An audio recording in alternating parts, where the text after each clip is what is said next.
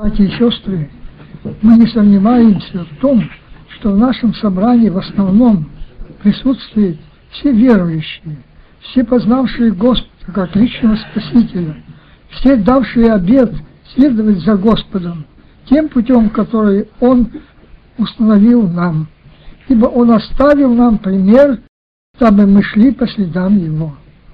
Для нашего назидания мы прочитаем два места Священного Писания. Первое место – это послание к Ефесянам, 4 глава, первые три стиха. И второе место Священного Писания – это послание к Римлянам, 15 глава, стих 5 и 6. Итак, я узник в Господе, умоляю вас поступать достойно звания, в которое вы призваны, со всяким смиренномудрием, кротостью, долготерпением, снисходя друг к другу любовью, стараясь сохранить единство Духа в союзе мира. Это место Священного Писания некогда дал наставление апостол Павел, находясь в вузах, он переживал очень большие нравственные, душевные страдания. Он был в заточении, но он от Господа не отступил. Его сердце горело желанием, чтобы те верующие, а он был апостол язычников, чтобы они правильно поняли свое призвание, правильно определили свои пути жизни и так далее. И он говорит, я умоляю, я, итак, я узник Господи, умоляю вас поступать достойно звания, которое вы призваны. А в этом же послании он в другом месте говорит, вы были некогда тьма, а теперь свет. Поэтому поступайте как чадо света. Поэтому все его послания, дорогие братья и сестры, они служат особой силой воспитательного значения, наставления верующим, потому что Слово Божие говорит, туда не войдет ничего нечистое, нет. Туда войдет только тот, как вот он здесь говорил, чтобы вы поступали достойно своего звания, в которое вы призваны. Вы были тьма, а теперь свет. И поступайте как чадо свету. И для того, чтобы это проявилось в жизни, он говорит, со всяким смиренномудрием и кротостью, долготерпением, снисходя друг к другу с любовью. Если мы идем путем величайшего смирения, я никогда не буду осуждать брата, я никогда не буду осуждать сестры. Апостол Иоанн, это близкий ученик Господа, он затрагивает этот вам вопрос, он говорит, если кто видит брата согрешающего, что он должен? Его обличать? Нет, говорит, пусть молится, и Бог даст ему жизнь. А в другом месте апостол Павел говорит, носите времена друг друга, и тем исполните закон Христа, закон любви. Поэтому это место Священного Писания, оно указывает, апостол Павел, находясь в Узус, он просил, умолял Ефес, братьев Ефесской церкви, чтобы они поступали достойно звания, чтобы не потерять право войти в вечность. И второе место, которое вот апостол Павел к римлянам написал, мы читаем это в 15 главе. Он этот же вопрос затрагивает и говорит следующую истину. 15 глава, стих 5-6. Бог же терпение и утешение дарует вам быть в единомыслии между собою получения Иисуса Христа, дабы вы единодушно, едиными устами славили Бога, Отца Господа нашего Иисуса Христа. Дорогие братья и сестры, вопрос единства, вот мы только что в октябре, в ноябре месяце нашего братства, наше братство, начиная от Дальнего Востока до Западной Украины, оно отмечало День Единства общей молитвой. Верующие Тысячи наших общин, верующие миллионы наших братьев и сестр, они были объединены одним желанием, чтобы Господь сохранил в наших сердцах это единство. Ничто так не причинило, не причиняет скорби много, как нарушение единства. Да, это так. Поэтому этот вопрос, он во все века и в особенности в наше время он имеет глубочайшее значение, и при правильном разрешении, милые братья и сестры, мы можем достигать высот величайшего благословения. И мы сейчас с помощью Духа Святого остановим некоторые основные, основные истины, а что говорить или что представляете себе то единство, о котором некогда апостол Павел сказал – говорил не Ефесской церкви, а потом говорил Римлянской церкви. Слово Божье нам открывает, что такое единство. Это высшая ступень нашего общения с Богом и друг с другом. Если мы хотим иметь тесное общение, как апостол Павел говорит, я распялся Христу, и уже не я живу, а живет во мне Христос. Это только тогда, когда в наше сердце наполнено желанием никого не судить, а быть, обнимать любовью. И он говорит, я, будучи свободен от всех, делался для всех всем. Он никогда не осуждал, наоборот, он нес бремя других. В Латинской церкви он говорит, когда он о них заметил нарушение этого единства, он говорит, я снова в муках рождения. Для чего? Чтобы изобразился в вас Христос. Дорогие братья и сестры, единство, оно имеет глубочайшее значение. Иисус Христос в последние свои часы земной жизни, когда Он уже становился жертвой за грех, Он в своей пересвященской молитве, о чем мы будем ниже читать, Он четыре раза молился Отцу, чтобы верующие были сохранены в единстве. Значит, единство среди верующих – это непростая истина, которой можно и так, и так о ней говорить. Нет. Она имеет глубочайший смысл для нашего духовного человека. И вот Слово Божье нам говорит, это высшая ступень нашего общения с Богом и друг с другом. И далее вторая истина – неиссякаемый источник силы, радости и освящения. Вне единства благословения не может быть. Так Слово Божье говорит. Второе. Каковы свойства единства? Это елей помазания, освящения. Следующее. Это роса ермонская, сходящая на горы Сионские. Это источник великих Божьих благословений. Это некогда Дух Святой открыл Давиду, об этом мы читаем в 132-м псалме.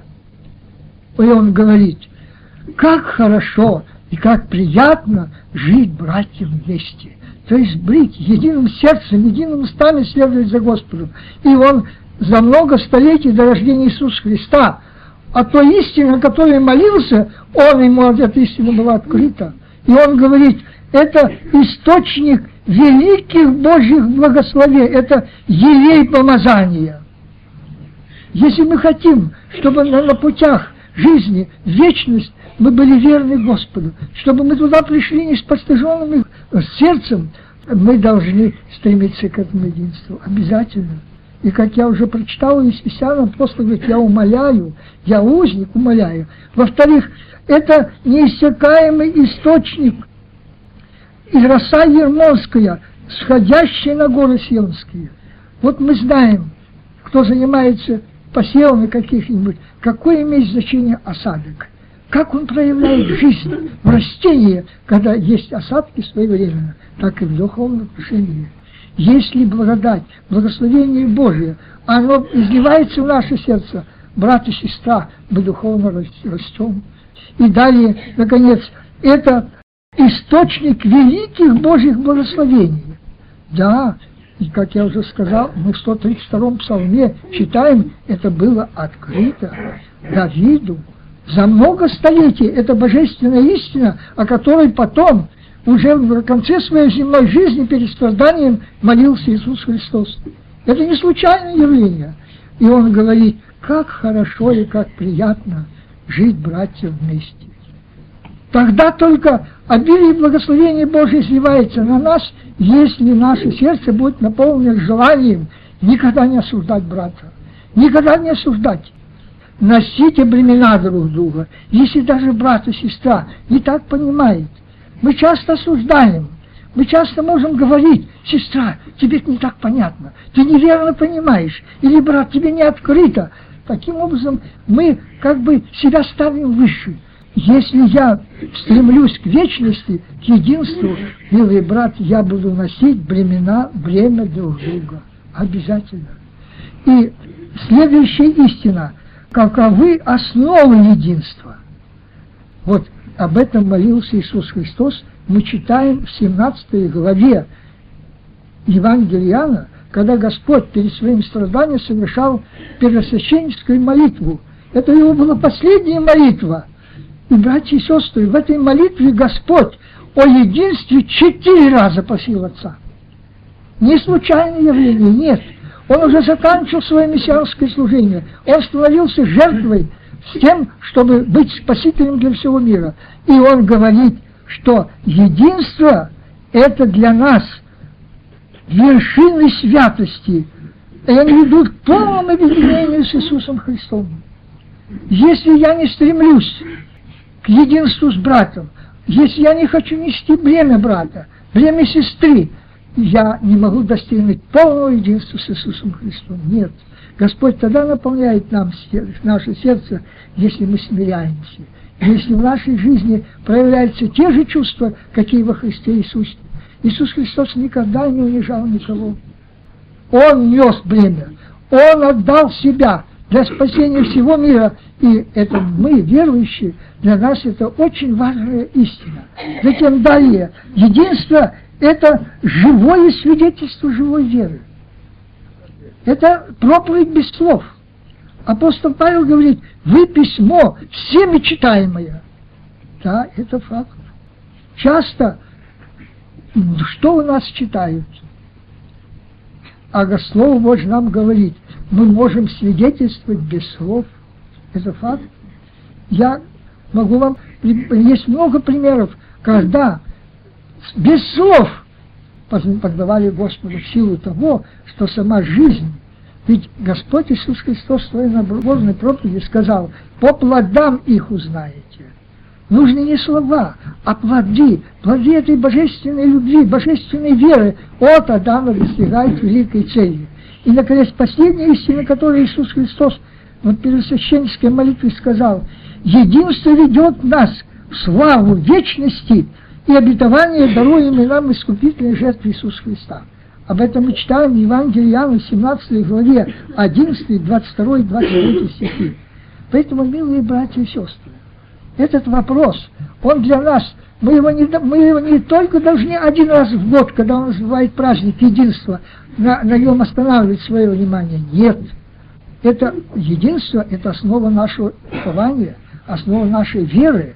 И вот для того, чтобы глубже понять смысл, какое имеет значение единство для верующих, мы возьмем некоторые примеры из Ветхого Завета, из Израиля. А апостол Павел говорит, это были образы для нас. Вот в дни рождения Иисуса Христа в израильском народе было очень большое охлаждение. В храме внешнее служение совершалось блестяще, но в духовном отношении там было очень большое охлаждение.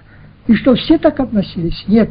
И вот Слово Божие нам говорит, мы читаем, мы читаем в Евангелии Луки, там была вдова Анна, она же видела это охлаждение. Но она пребывала в храме день и ночь и молилась за израильский народ.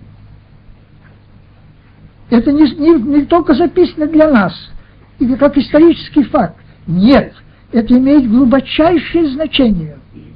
И Господь ей открыл очень большие благословения. И а в нашей жизни, среди нас, среди нас верующих, есть такие Анны, которые, может быть, и видят охлаждение. Но пребывает ли не в молитве день и ночь, а? Пребываем ли мы в молитве день и ночь? А там написано, она находилась в храме и пребывала в молитве день и ночь. Это глубочайший пример для нас, верующих. Ведь это был человек Ветхого Завета.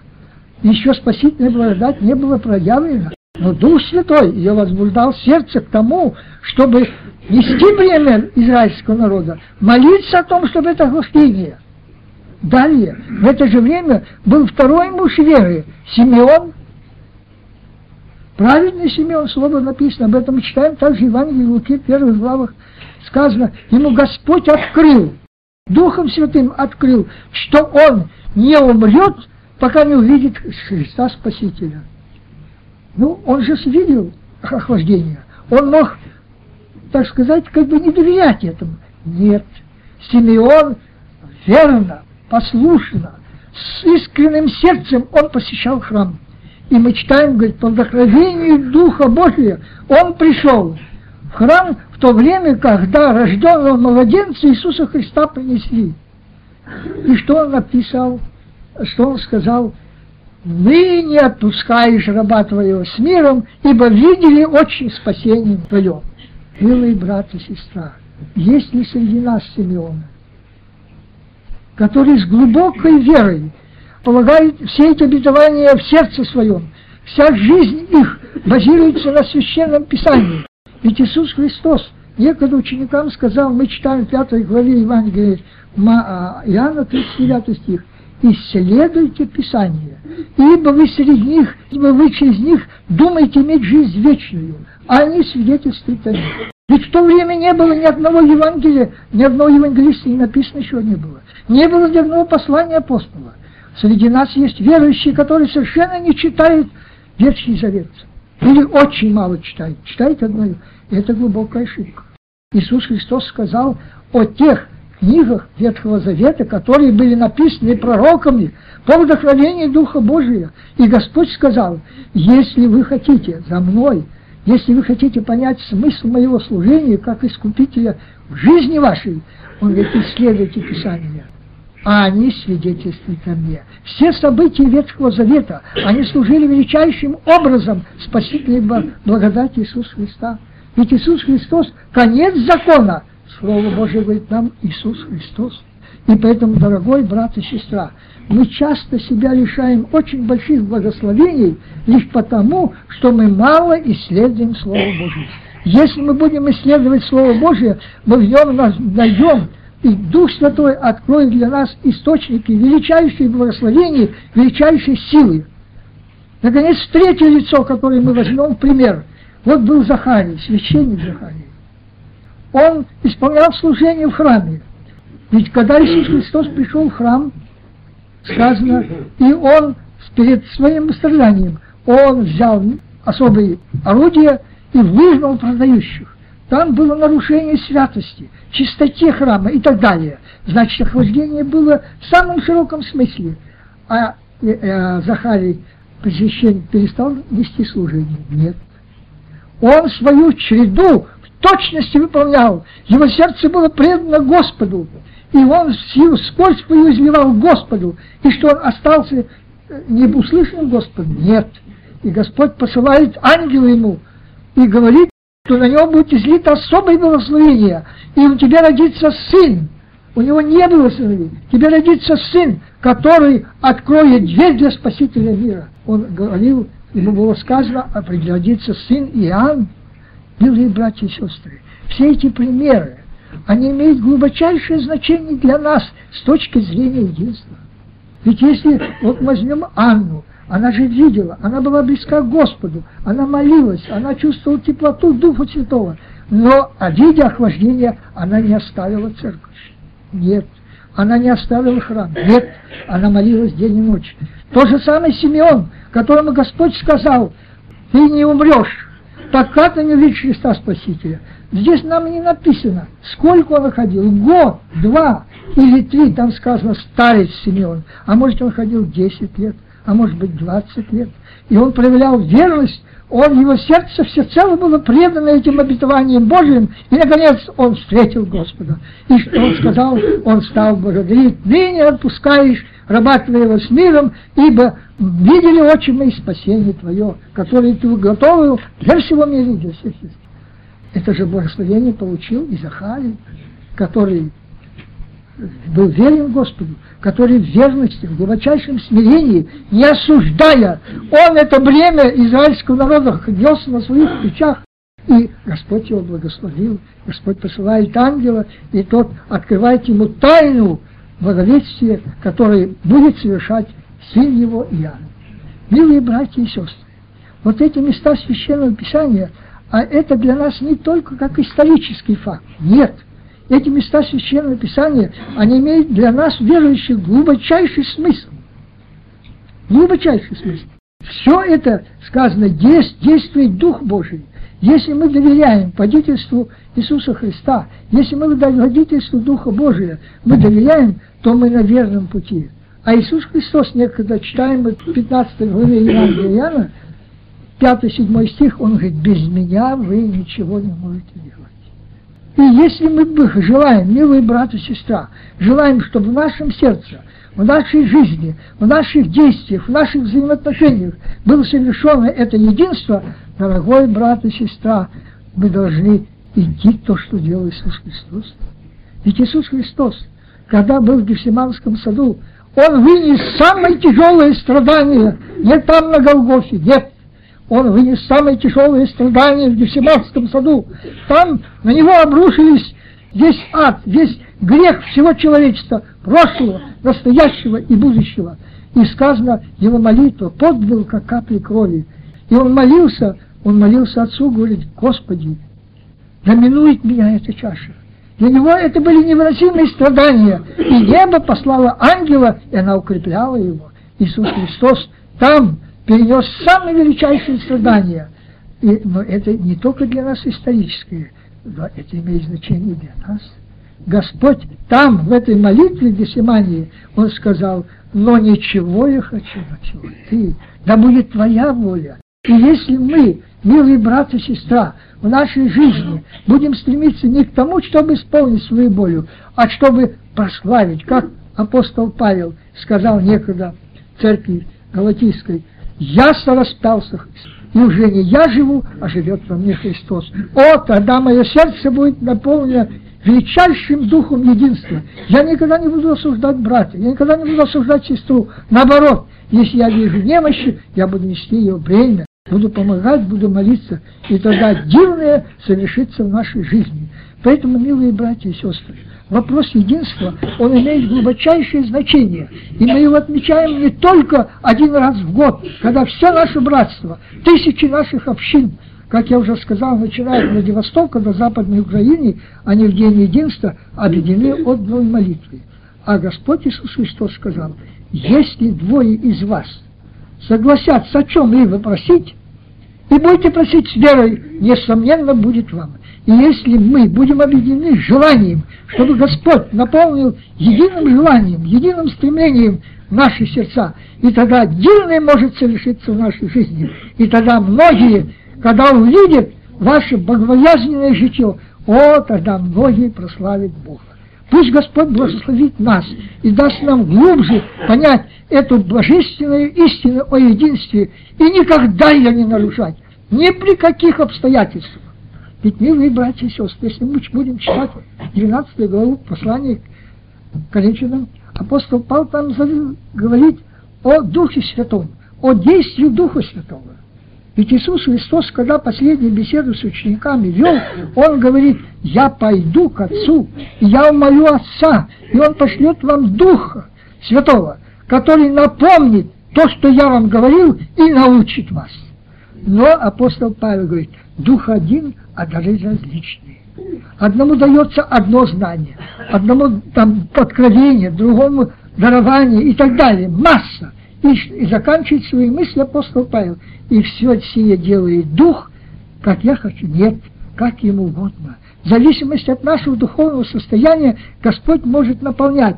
Мое сердце маленьким дарами, а вот другого соседнего брата может Господь наполнить величайшими дарованиями. Почему? Потому что Бог смотрит не на лицо, а на сердце. Поэтому пусть Господь благословит, и чтобы эта истина о эта божественная истина о единстве, она наполнила наше сердце до избытка. И чтобы мы всегда молились Иисусу Христу, Он сказал, без меня вы ничего не можете сделать. И тогда дивное совершится в нашей жизни. Тогда никаких разногласий, никаких мыслей не будет, но будет единое желание быть в вечности там, чтобы прославить Бога не только устами, но всей жизни вечного Бога любви, Отца и Сына и Святого Духа. Аминь.